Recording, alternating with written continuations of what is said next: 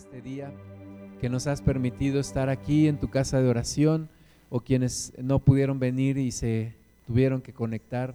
Señor, pedimos tu presencia una vez más, pedimos que sigas con nosotros, pedimos, Señor, que ya terminando este hermoso tiempo de adoración, ahora podamos también escuchar tu palabra, escudriñar tu palabra y recibirla por tu Santo Espíritu. Señor, habla a nuestros corazones, que no haya corazón malo para apartarnos de ti, que no haya incredulidad en nuestro corazón y también toda preocupación, toda distracción la ponemos en tus manos, pidiendo, Señor, que se haga tu voluntad y no la nuestra y que podamos descansar en ti. Háblanos, Señor, por favor, a nuestro corazón en esta tarde, para gloria de tu nombre, en el nombre de Jesús, en el poder de tu Espíritu Santo.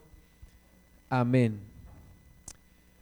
Vamos al libro de, a la carta, perdón, al Evangelio según Mateo, Mateo capítulo 13, a partir del versículo 24. Al Señor Jesús le gustaba hablar por parábolas. La Biblia eh, en el Antiguo Testamento dice también que hablaría por parábolas y siendo un maestro, el Señor habla por parábolas para ejemplificar la palabra, lo que quiere decir de una manera muy sencilla y con una enseñanza práctica. Entonces dice eh, Mateo 13, 24, les refirió otra parábola, diciendo, el reino de los cielos es semejante a un hombre que sembró buena semilla en su campo. Pero mientras dormían los hombres, vino su enemigo y sembró cizaña entre el trigo y se fue. Y cuando salió la hierba y dio fruto, entonces apareció también la cizaña. Vinieron entonces los siervos del padre de familia y le dijeron, Señor, ¿no sembraste buena semilla en tu campo? ¿De dónde pues tiene cizaña? Entonces está hablando de este, de este eh, campesino que va a sembrar trigo, ¿verdad? Y, muy contento va y siembra el trigo, pero se descuida y entonces uno de sus enemigos viene a sembrar mala, mala semilla, mala hierba cizaña.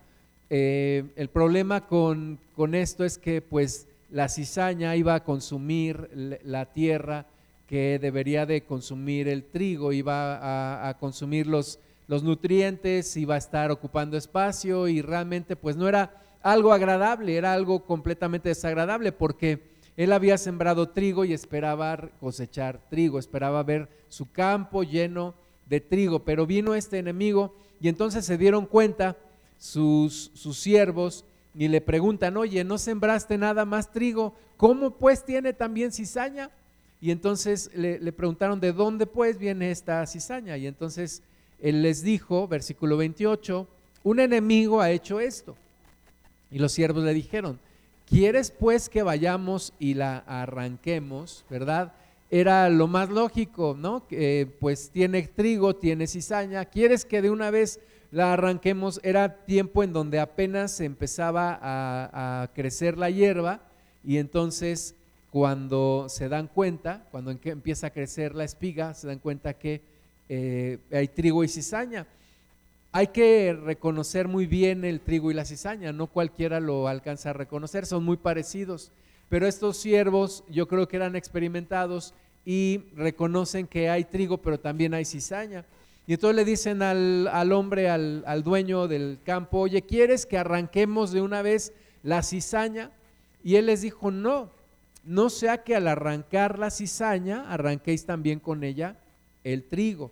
Entonces, los hombres quieren una solución inmediata, le dicen, pues arranquemos de una vez la cizaña, y el hombre les dice, aún más experimentado, les dice, no, vamos a cuidar el trigo también, así que no, vamos a esperar, no vaya a ser que queriendo arrancar la cizaña, también arranquemos el trigo y pues sea peor la situación. Entonces, con toda paciencia, este, este campesino, este dueño de este campo, les dice, versículo 30, dejad crecer juntamente lo uno y lo otro hasta la siega.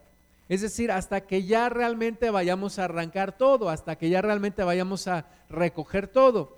Y al tiempo de la siega, yo diré a los segadores, recoged primero la cizaña y atadla en manojos para quemarla, pero recoger el trigo en mi granero. Entonces, el hombre muy sabiamente les dice, vamos a esperar al tiempo de la maduración de todo esto, cuando ya vayan los segadores, vayan a cosechar, vayan a, recoger todo, entonces sí que arranquen primero la cizaña y que la quemen y que el trigo lo recojan y lo pongan en graneros.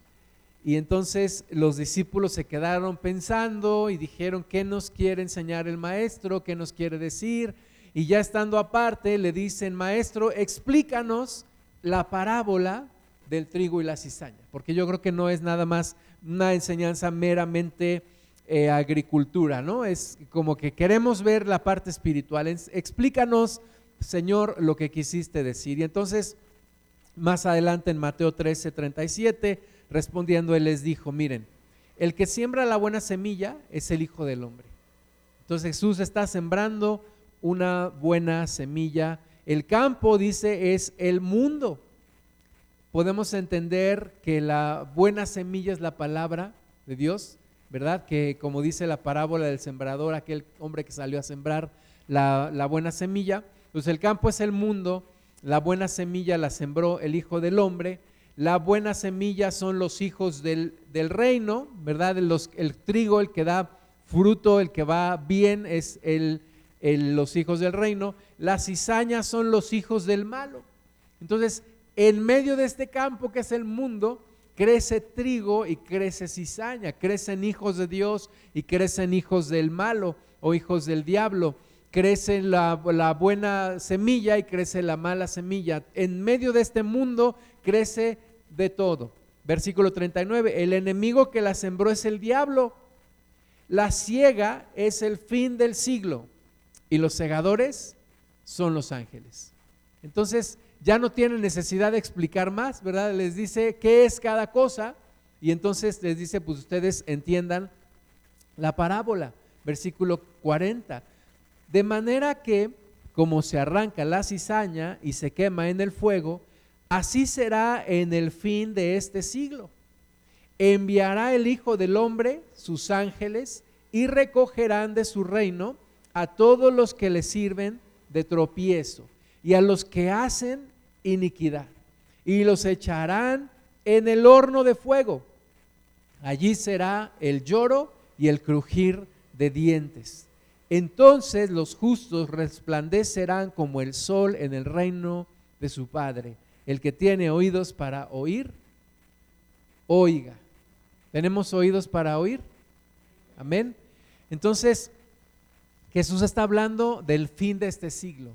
El fin de este siglo se refiere al fin de esta era, el fin de esta época, el fin de este tiempo, como lo conocemos, el fin, o como algunos dicen, el fin del mundo. Cuando todo esto se termine, en ese momento, dice el Señor, se arrancará la cizaña, se echará en el fuego, allí será el lloro y el crujir de dientes en el infierno preparado para el diablo y sus ángeles. Y los que entreguen su vida al Señor y el buen trigo se recogerá y brillará como el sol en el reino de su Padre. Como dijo también Daniel, como estrellas a perpetua eternidad brillaremos. Amén. Y, entonces el Señor Jesús habló muchas veces de esto, habló muchas veces del, fin del tiempo, del fin del siglo. Entonces, la enseñanza es no adelantemos las cosas, no arranquemos el trigo y la cizaña, no arranquemos la cizaña, porque hay trigo que parece cizaña y hay cizaña que parece trigo. O sea, en el tiempo en el que estamos no podemos nosotros decir aquel se va a condenar o aquel se va a salvar, ¿verdad? Es un momento, es un tiempo, como algunos le llaman, es un impas, es un tiempo de espera, es un tiempo de transición, es un tiempo en donde hay trigo que parece cizaña, hay cizaña que parece trigo, hay cizaña que se va a convertir en trigo, hay trigo que se va a convertir en cizaña y entonces hay que esperar al fin del siglo, hay que esperar al final de este tiempo. Y al final de este tiempo la cizaña se recogerá y se echará en el fuego y el trigo se recogerá e irá por la eternidad, o como dijo el Señor a aquellos graneros diciendo de que iremos al Señor, iremos por la eternidad con el Señor allá en el cielo. Entonces, uno de los temas favoritos del Señor Jesús era el fin de los tiempos. Habló, tú puedes leer los evangelios y habló en repetidas ocasiones acerca del final de los tiempos. Cosa que también vemos en el Antiguo Testamento, pero Jesús la clarifica mucho más, Jesús habla mucho más claro, mucho más prácticamente y nos muestra que tenemos que tener en nuestro corazón esa preparación para el final de los tiempos. Esto un día se va a terminar. El mundo piensa en el aquí y el ahora. pero Todas las filosofías actuales te dicen piensa en el aquí y el ahora, vive el aquí y el ahora. Pero nosotros en Cristo debemos, además de pensar en el aquí y en el ahora, en el allá y en el después. Tenemos que pensar en la eternidad, tenemos que pensar que un día esto se va a terminar.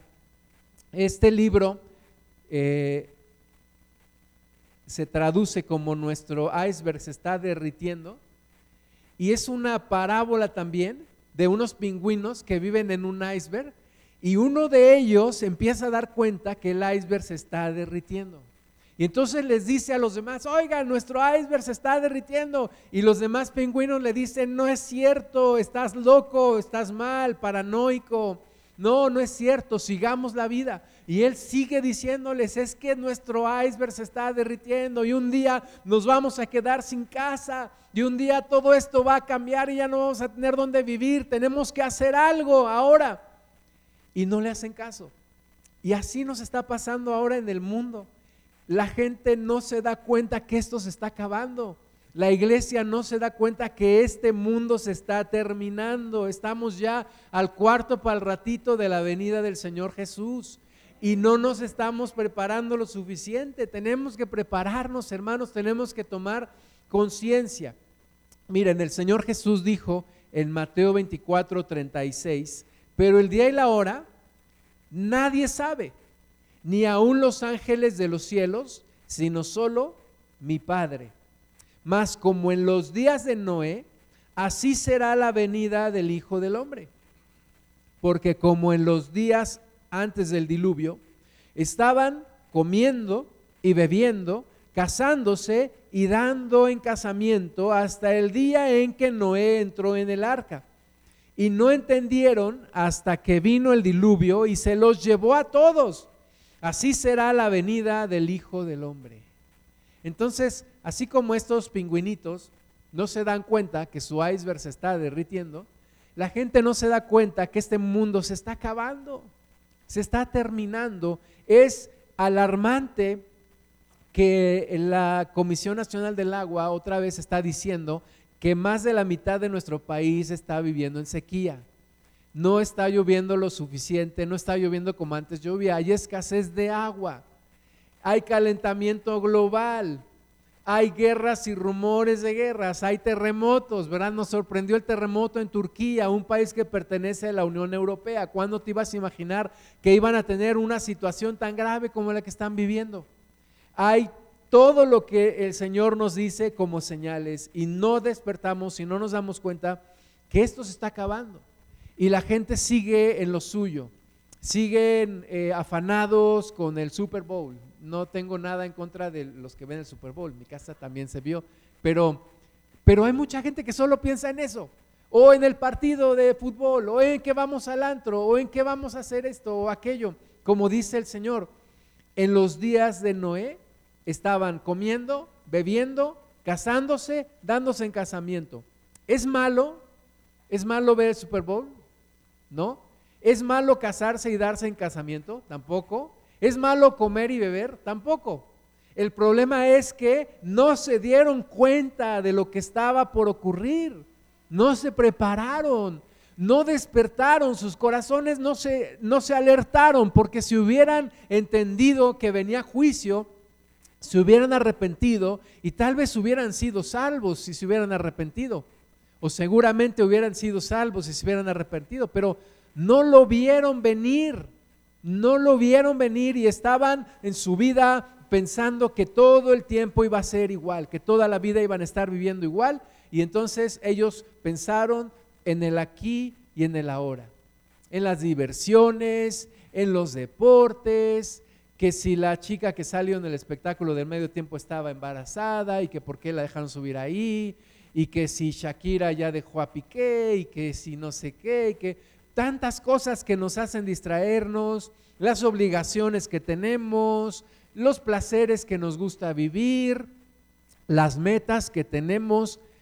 Estamos viviendo en el aquí y el ahora y no nos damos cuenta que un día esto se va a terminar. Y estamos como avanzando en un precipicio en un camino que termina en un precipicio y no nos damos cuenta que un día esto se va a terminar y no nos estamos preparando para eso. ¿Cómo nos debemos de preparar? ¿Cómo nos estamos preparando? Algunos dicen, pues hay que guardar comida, hay que guardar agua, hay que guardar semillas, hay que guardar dinero, ¿verdad? Hay que, ¿Cómo nos preparamos? Bueno, tal vez todo eso ayude, pero yo creo que la forma más segura de prepararnos es en la parte espiritual. Fortalecernos en el Señor, estar atentos a sus indicaciones, estar atentos a su voz. Gracias a Dios, hermanas y hermanos, todavía podemos vivir eh, situaciones que nos causan gozo. Podemos congregarnos, podemos tener una salida para pasear con nuestra familia, podemos tener una comida en nuestra casa, podemos salir a caminar, podemos ir al campo, podemos escuchar las aves en el cielo, podemos tomar un buen baño, ¿verdad? Todas estas cosas son buenas y Dios nos ha permitido vivirlas. Pero tenemos que entender que los tiempos están cambiando, que nuestro estilo de vida va a tener que cambiar también, que nuestra forma de acercarnos al Señor tiene que ser cada vez más intensa. Ese es el tema, que esto está cambiando. Tenemos que entender que estamos en medio de una transición y tenemos que prepararnos para eso. Mateo 24, 40. Entonces estarán dos en el campo. El uno será tomado y el otro será dejado. Dos mujeres estarán moliendo en un molino la una será tomada y la otra será dejada. Entonces, seguimos con nuestra vida en esta tierra. Por supuesto, no podemos dejar de vivir en este mundo. Entonces, tenemos que ir al molino. En otras palabras, tenemos que ir a trabajar. Tenemos que estar eh, en el campo, eh, nuestro trabajo, o tenemos que preparar nuestra comida, o tenemos que ir a comprar al mercado. Tenemos que seguir haciendo todo. Pero hay una diferencia entre estos pares de personas. De las dos mujeres que estaban moliendo, una será tomada y la otra será dejada. Una sí se preocupó por su destino, una sí entregó su vida a Cristo, una sí se preparó y la otra no. De los que estaban en el campo trabajando ahí la tierra, uno sí se, se fue con el Señor y el otro no. Uno sí fue consciente, aunque vivió el aquí y el ahora, también pensó en la eternidad y se fue con el Señor. Entonces, la enseñanza es, versículo 42, velad pues, porque no sabéis a qué hora ha de venir vuestro Señor. Entonces, sí, vivamos con intensidad en esta tierra, pero preparémonos para ir por la eternidad con el Señor. Preparémonos para lo que viene, no dejemos que nos distraiga la situación de este mundo aquí y ahora. Pero sabe de esto que si el padre de familia supiese a qué hora el ladrón habría de venir, velaría y no dejaría minar su casa. Por tanto, también vosotros estad preparados, porque el Hijo del Hombre vendrá a la hora que no pensáis. Entonces, el tema es, preparémonos, preparémonos. Preparémonos para que el Señor Jesús ya viene. El Señor Jesús ya está por venir, ya está a la vuelta de la esquina. Preparémonos. Pueden ser mañana, puede ser pasado mañana, puede ser en tres años, puede ser en diez, puede ser en veinte, puede ser al ratito, no sabemos cuándo. Dice que el Señor vendrá en el momento en el que menos lo esperemos. Entonces Jesús dice, les doy un consejo, prepárense, prepárense porque voy a la hora que no piensan, a esa hora voy a llegar. Hebreos 11:13, conforme a la fe murieron todos estos sin haber recibido lo prometido, sino mirándolo de lejos y creyéndolo y saludándolo y confesando que eran extranjeros y peregrinos sobre la tierra. Porque lo que esto dicen claramente dan a entender que buscan una patria. Pues si hubiesen estado pensando en aquella de donde salieron, ciertamente tenían tiempo de volver, pero anhelaban una mejor, esto es, celestial. Por lo cual Dios no se avergüenza de llamarse Dios de ellos, porque les ha preparado una ciudad.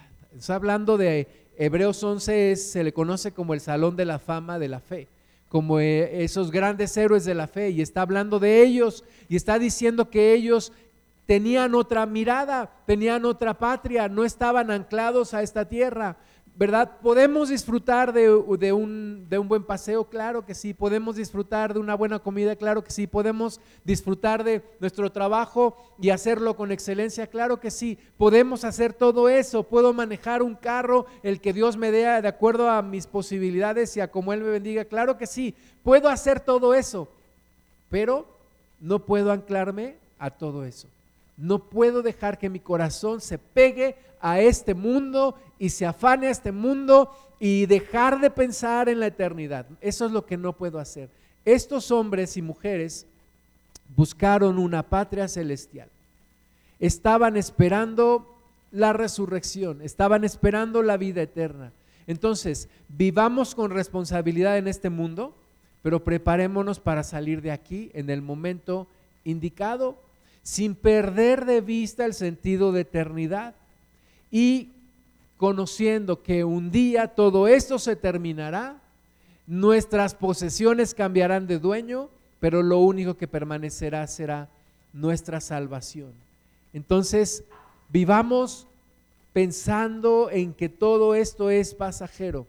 Romanos 13:11 dice, y esto conociendo el tiempo, que es ya hora de levantarnos del sueño porque ahora está más cerca de nosotros nuestra salvación que cuando creímos.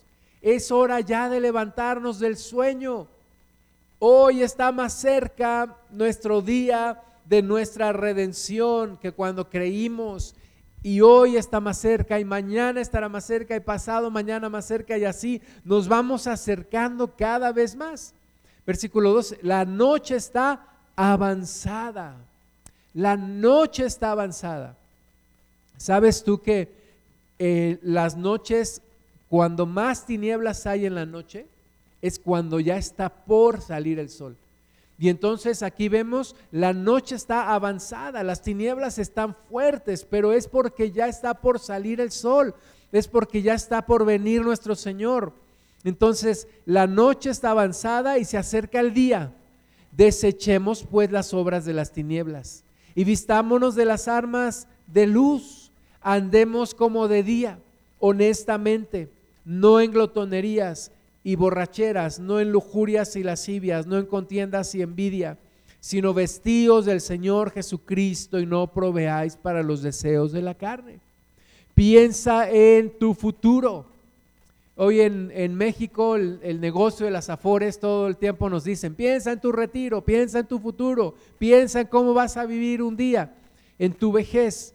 Bueno, la Biblia nos dice, no solamente pienses en eso, piensa después de tu vejez cómo vas a vivir, después de que partas de este mundo, cómo vas a vivir. Acércate al Señor, tómalo como prioridad, que sea una prioridad en tu vida, que sea un punto que no dejas de observar, al cual no te dejas de dirigir, puesto los ojos en Jesús y sigue adelante porque ese día se acerca. Lucas 21, 34, Jesús dijo, mirad también por vosotros mismos, mirad por vosotros mismos, que vuestros corazones no se carguen de glotonería, y embriaguez y los afanes de esta vida y venga de repente sobre vosotros aquel día.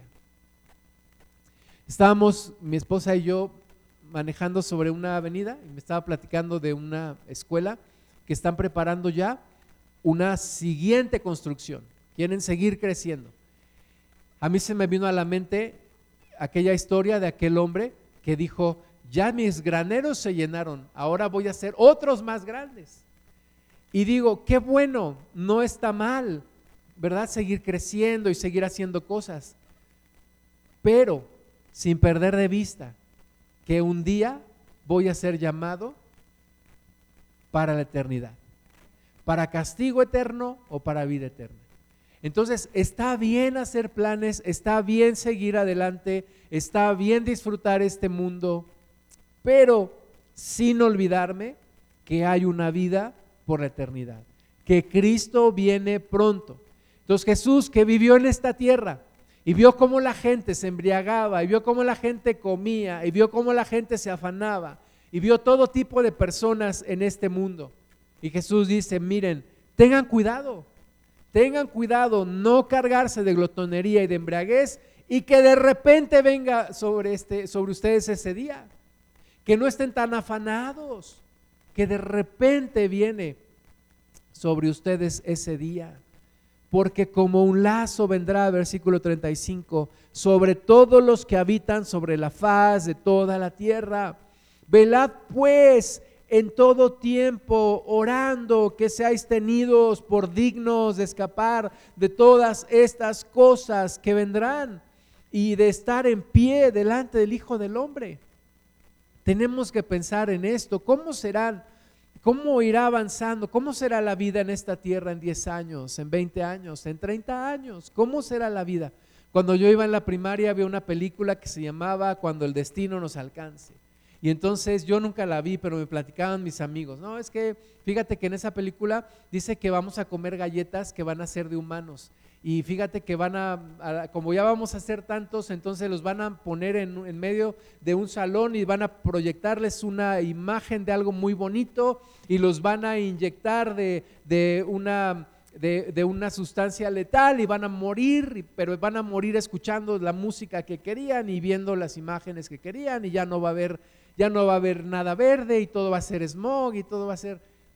¿Cómo, van a, ¿Cómo va a ser la vida dentro de 10, 20 o 30 años, hermanas o hermanos? ¿Se han puesto a pensar en eso? Yo le pido al Señor, porque de repente si te pones a pensar en esto, puede entrarte la ansiedad y puede entrarte el miedo. Pero alguien dijo, yo lo único que sé acerca del fin de los tiempos es, número uno, Cristo va a vencer. Número dos, su iglesia va a vencer junto con él. Y eso es todo lo que yo pienso. Y eso es la forma en la que podemos prepararnos, pero necesitamos estar bien arraigados en el Señor, bien arraigados en Cristo.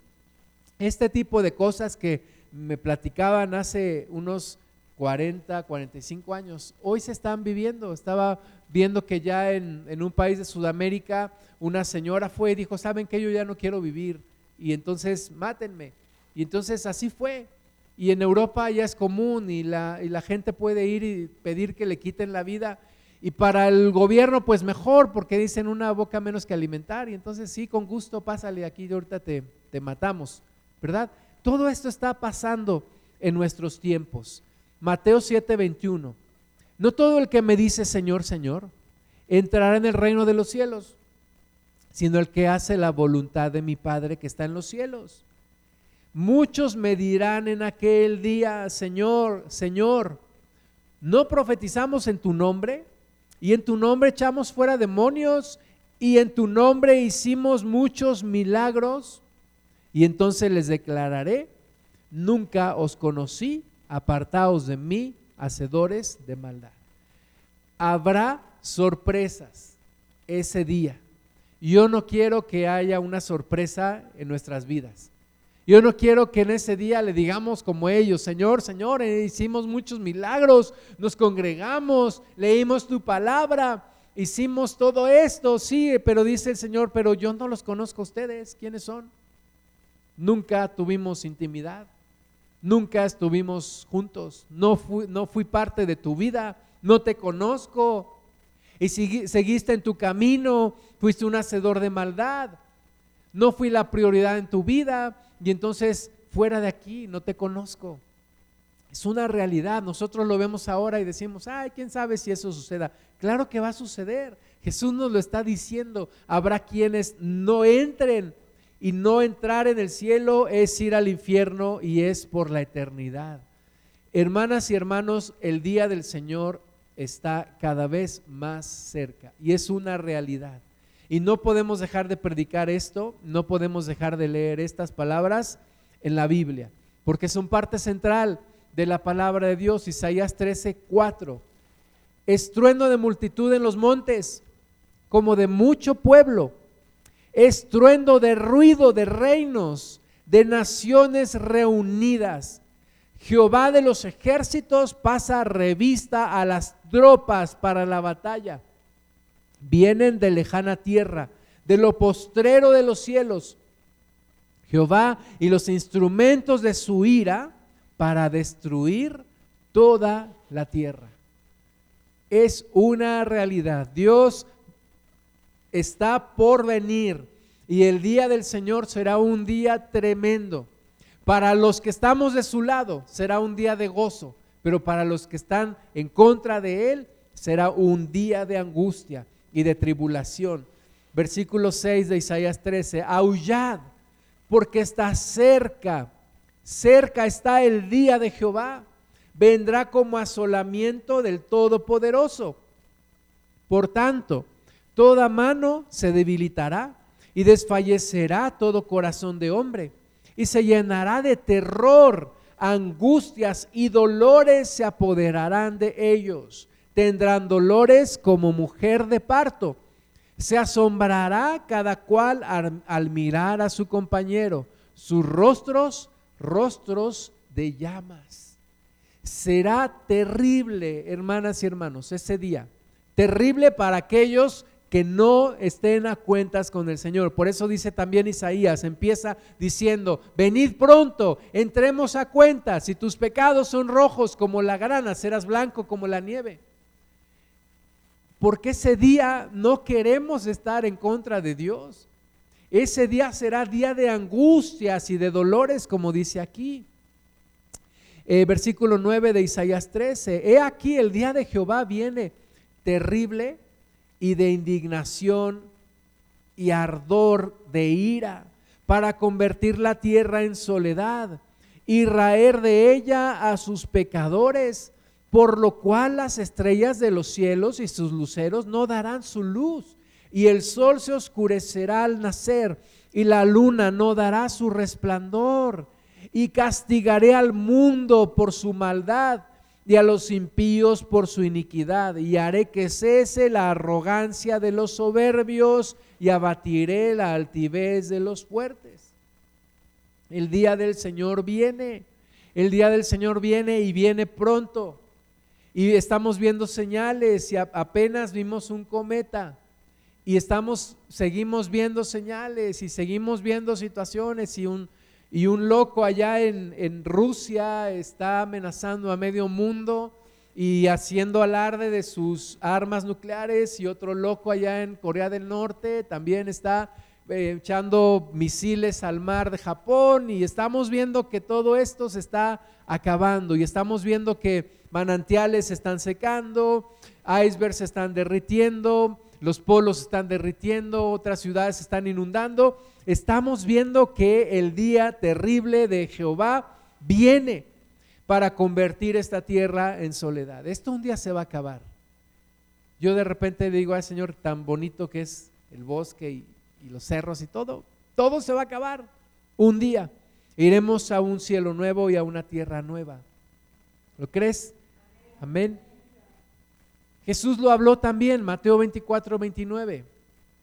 E inmediatamente después de la tribulación de aquellos días, el sol se oscurecerá y la luna no dará su resplandor y las estrellas caerán del cielo y las potencias de los cielos serán conmovidas. En, otra, en otro texto de la Biblia dice que las estrellas del cielo se caerán como los higos se caen de la higuera cuando está madura. Imagínate cayendo las estrellas, las potencias de los cielos serán conmovidas, es decir, los reinos de los demonios serán conmovidos.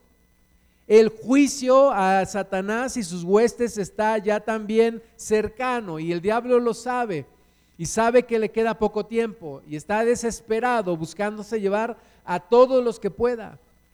Entonces, aparecerá la señal del Hijo del Hombre en el cielo Y entonces lamentarán todas las tribus de la tierra y verán al Hijo del Hombre viniendo sobre las nubes del cielo con poder y gran gloria. Y enviará a sus ángeles con gran voz de trompeta y juntarán a sus escogidos de los cuatro vientos desde un extremo del cielo hasta el otro.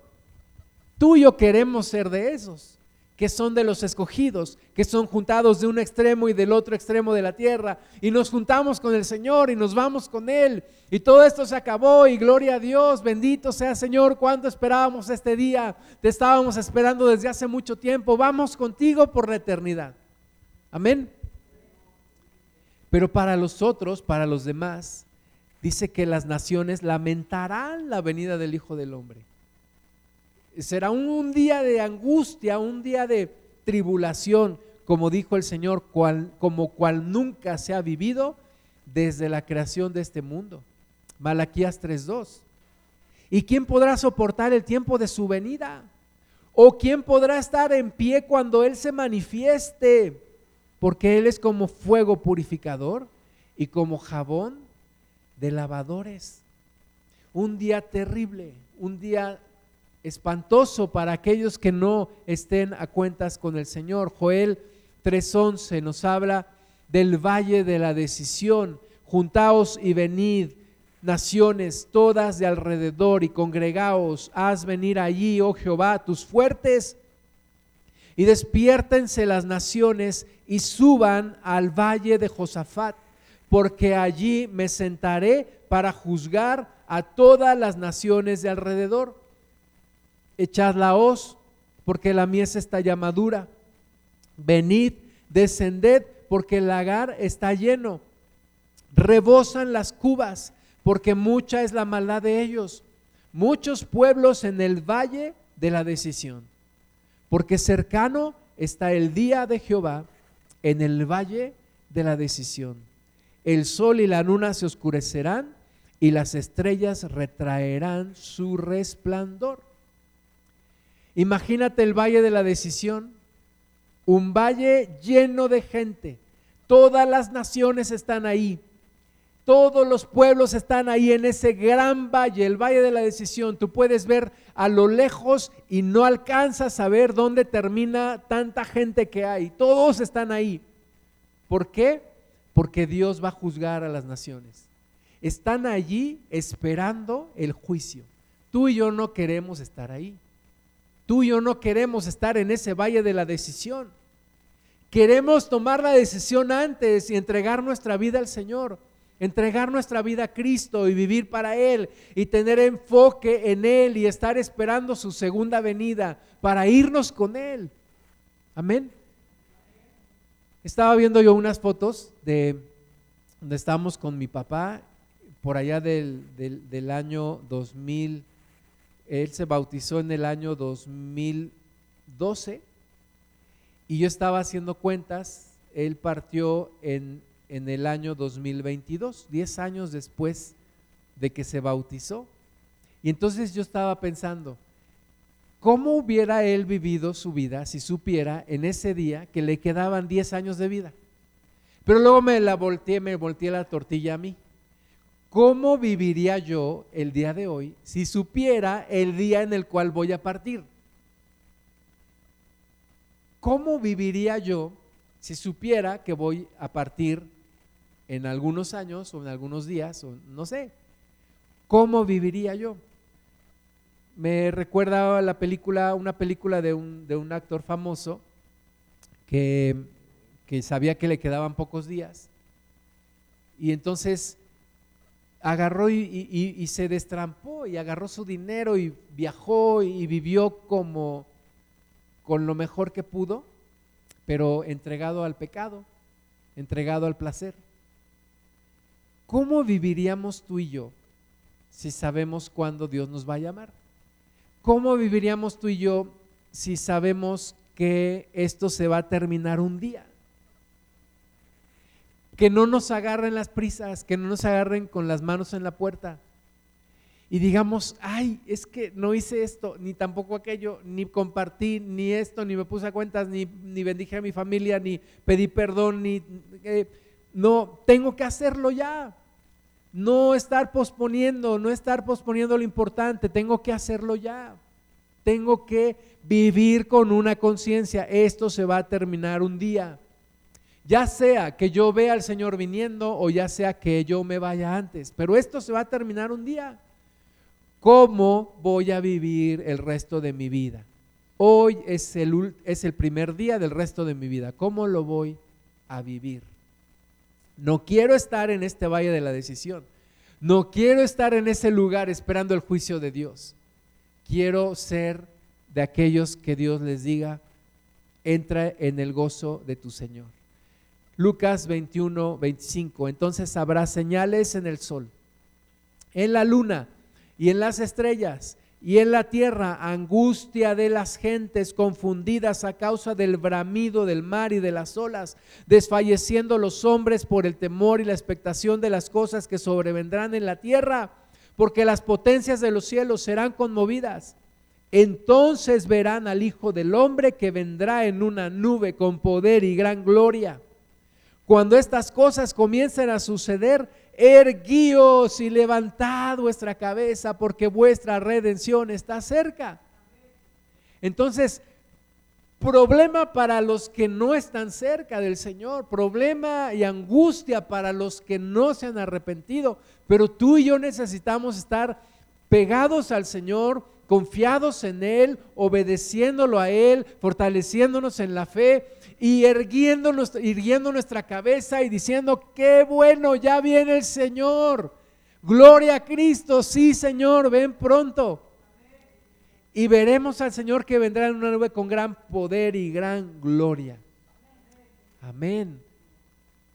Pero las gentes vivirán en angustia.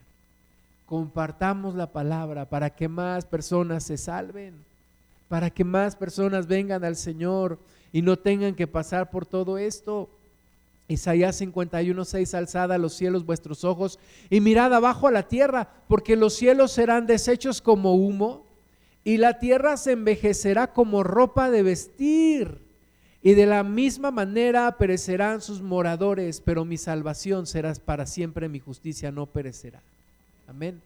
Tengo unos tenis que me los compré en la pandemia, ya tienen un hoyo en la suela piso un chicle y sé de qué sabor es. Dice la palabra que así será la tierra, se envejecerá como ropa de vestir. Y lo estamos viendo, que el hoyo en la capa de ozono, que el calentamiento global, que los, los polos se están derritiendo, que el agua se está acabando, que el, los, el, el, el bosque en Brasil se está consumiendo, lo están talando, que en todos lugares ya vemos menos árboles, la tierra se está envejeciendo, la atmósfera se está contaminando, el clima está cambiando, la ropa se está envejeciendo, perdón, la tierra está envejeciendo como ropa de vestir. Pero nosotros esperamos en una salvación que no se desgasta, que no perece, que no se marchita, que no nos pueden robar. Mateo 24, 4, respondiendo Jesús les dijo, mirad que nadie os engañe, porque vendrán muchos en mi nombre diciendo, yo soy el Cristo, y a muchos se engañarán, y oiréis de guerras y rumores de guerras, mirad que no os turbéis, porque es necesario que todo esto acontezca, pero aún no es el fin. Entonces estamos viendo todo esto, es principio de dolores, pero aún no es el fin, pero ya viene el fin porque se levantará nación contra nación y reino contra reino, y habrá pestes y hambres y terremotos en diferentes lugares. Y todo esto será principio de dolores. Y la gente del mundo te dice, ay, pues es que siempre ha habido guerras y, y terremotos y pestes. Ajá, sí, pero es como una mujer que está por dar a luz las contracciones vienen cada vez más frecuentes y cada vez más frecuentes y cada vez más dolorosas y cada vez más fuertes. Y entonces el bebé está por nacer, Cristo está por venir. Principios de dolores. Preparémonos, Cristo viene pronto. Entonces os entregarán a tribulación Eso ya no nos gustó, ¿verdad? Ay, Señor, ¿no podrías borrar esto del el Evangelio? Entonces os entregarán a tribulación. Hay que prepararnos también para eso. Y os matarán. Ay, Dios. Y seréis aborrecidos de todas las gentes por causa de mi nombre. Preparémonos también para eso. Muchos tropezarán entonces y se entregarán unos a otros y unos a otros se aborrecerán. Y no vayamos a ser como los discípulos que le dijeron al Señor, ¿seré yo maestro? No. Señor, ayúdanos a prepararnos para esto también. Jesús dijo, yo estoy con vosotros todos los días hasta el fin del mundo. Y esa es nuestra confianza. ¿Quién nos va a ayudar? Él nos va a ayudar, aunque nos entreguen a tribulación. Y si es necesario, aunque nos maten y aunque nos aborrezcan, y Jesús dijo, van a huir de una ciudad a otra, pero no se preocupen, antes de que se acaben las ciudades, yo voy a regresar por ustedes. No se preocupen. Solamente valor, valor, confianza, fe, convicción. Señor, tú estás conmigo, ayúdame a seguir adelante. Ayúdame a seguir adelante. Y muchos falsos profetas se levantarán y engañarán a muchos. Y por haberse multiplicado la maldad, el amor de muchos se enfriará. Cuidado también con esto. Cuidado con esto. Mas el que persevere hasta el fin, este será salvo. Y será predicado este evangelio del reino en todo el mundo para testimonio a todas las naciones y entonces vendrá el fin. El fin ya viene, el fin se acerca. Preparémonos para todo esto. Preparémonos para todo esto. La iglesia tiene que estar lista. Conocemos la parábola de los talentos. Aquel hombre que yéndose lejos llamó a su siervo y les entregó sus bienes. A uno le dio cinco talentos, a otro le dio dos y a otro le dio uno y los mandó a negociar. Y él se fue lejos a recibir un reino. Y entonces el que había recibido cinco fue, negoció, ganó otros cinco. El que había recibido dos, igual ganó otros dos. Pero el que recibió uno le dio miedo y fue y escondió el talento en la tierra. Y entonces, después de un tiempo, vino el Señor de aquellos siervos y arregló cuentas con ellos y al que recibió cinco y le entregó otros cinco, le dijo, buen siervo y fiel, sobre poco has sido fiel, sobre mucho te pondré. Igual al que había recibido dos, entregó otros dos, pero el que había recibido uno y lo había enterrado porque había tenido miedo, dijo, oh Señor, te conocía que eres hombre duro, que ciegas donde no sembraste y recoges donde no esparciste, por lo cual tuve miedo y fui y escondí tu talento en la tierra, aquí tienes lo que es tuyo. Y, y ese hombre pensó que salvaba su vida. Pero respondiendo a su señor le dijo, siervo malo y negligente, ¿sabías que ciego donde no sembré y que recojo donde no esparcí? Por tanto, debías haber dado mi dinero a los banqueros y al venir yo hubiera recibido lo que es mío con los intereses.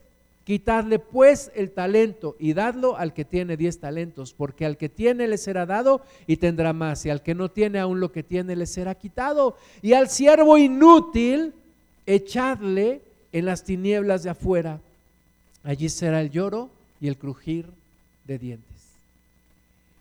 Entonces, el Señor quiere recoger donde no esparció y quiere cosechar donde no sembró.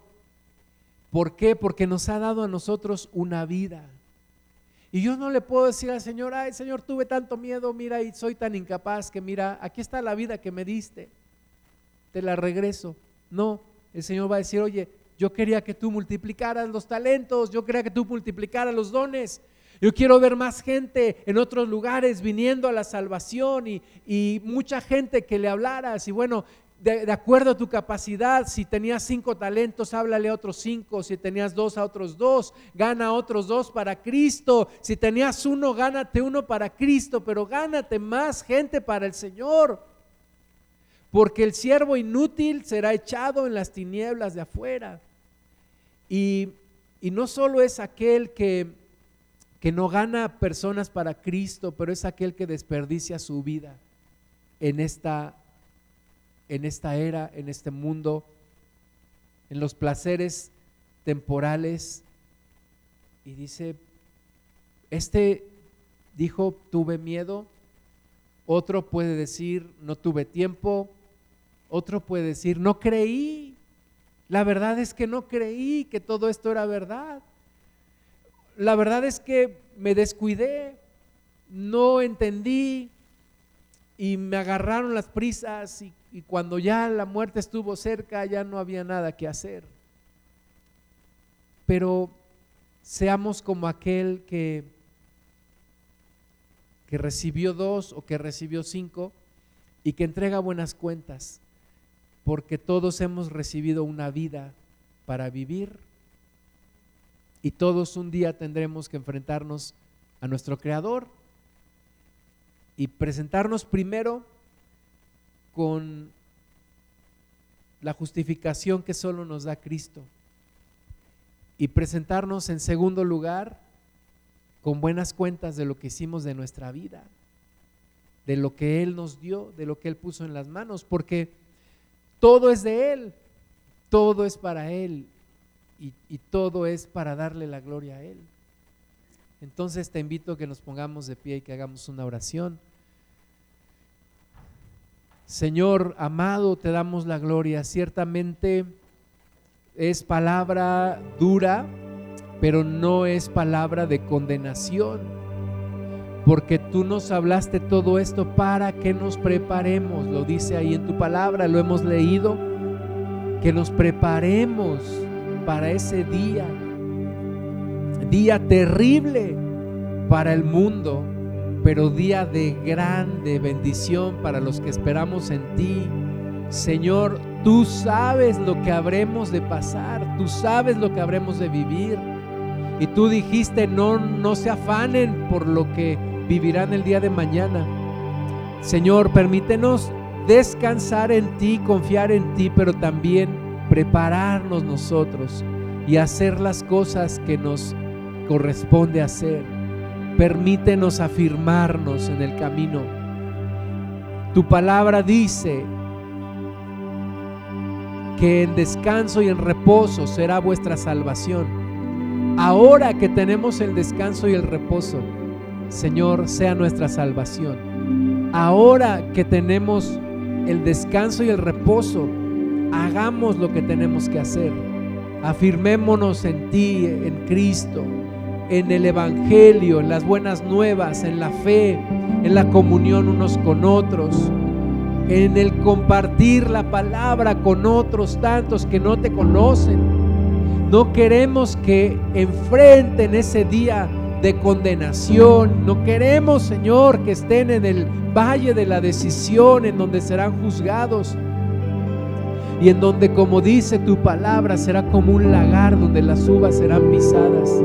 Señor, tennos por dignos de no pasar por eso y de compartirle a muchos más. Cristo, esperanza de vida Cristo, esperanza de gloria. Te recibo en mi corazón, te acepto en mi corazón. Eres mi Salvador, eres mi Señor. Sigue transformando mi vida, sigue afirmando mi fe, Señor. Sigue bendiciendo a mis hermanas y mis hermanos. Afírmales en la fe, Señor. No nos dejes que nos invada la glotonería y la embriaguez de este mundo. Si nos das muchas bendiciones para disfrutar y como dice tu palabra, nos das un cabrito para gozarnos con nuestros amigos y con nuestra familia. Pero Señor, que no perdamos de vista que hay un tiempo en el cual todo esto se terminará y en el cual iremos contigo por la eternidad. Señor, ayúdanos no te olvides de la iglesia de hoy. No te olvides de nosotros, Padre Santo. Espíritu Santo, llénanos de ti, porque solo contigo vamos a poder seguir en victoria. No solamente sobrevivir, sino vivir en victoria en estos últimos tiempos, en estos últimos días, Señor. Ten misericordia de nuestra familia Ten misericordia de nuestros familiares, ten misericordia de nuestros amigos, de nuestros compañeros de trabajo, de nuestros vecinos, de nuestra nación. Ten misericordia, Dios, para que muchos vengan a arrepentimiento, para que muchos vengan a ti, Señor, y se arrepientan y tengan salvación. Y podamos descansar en ti y ser cubiertos por ti. Te damos la gloria, Señor.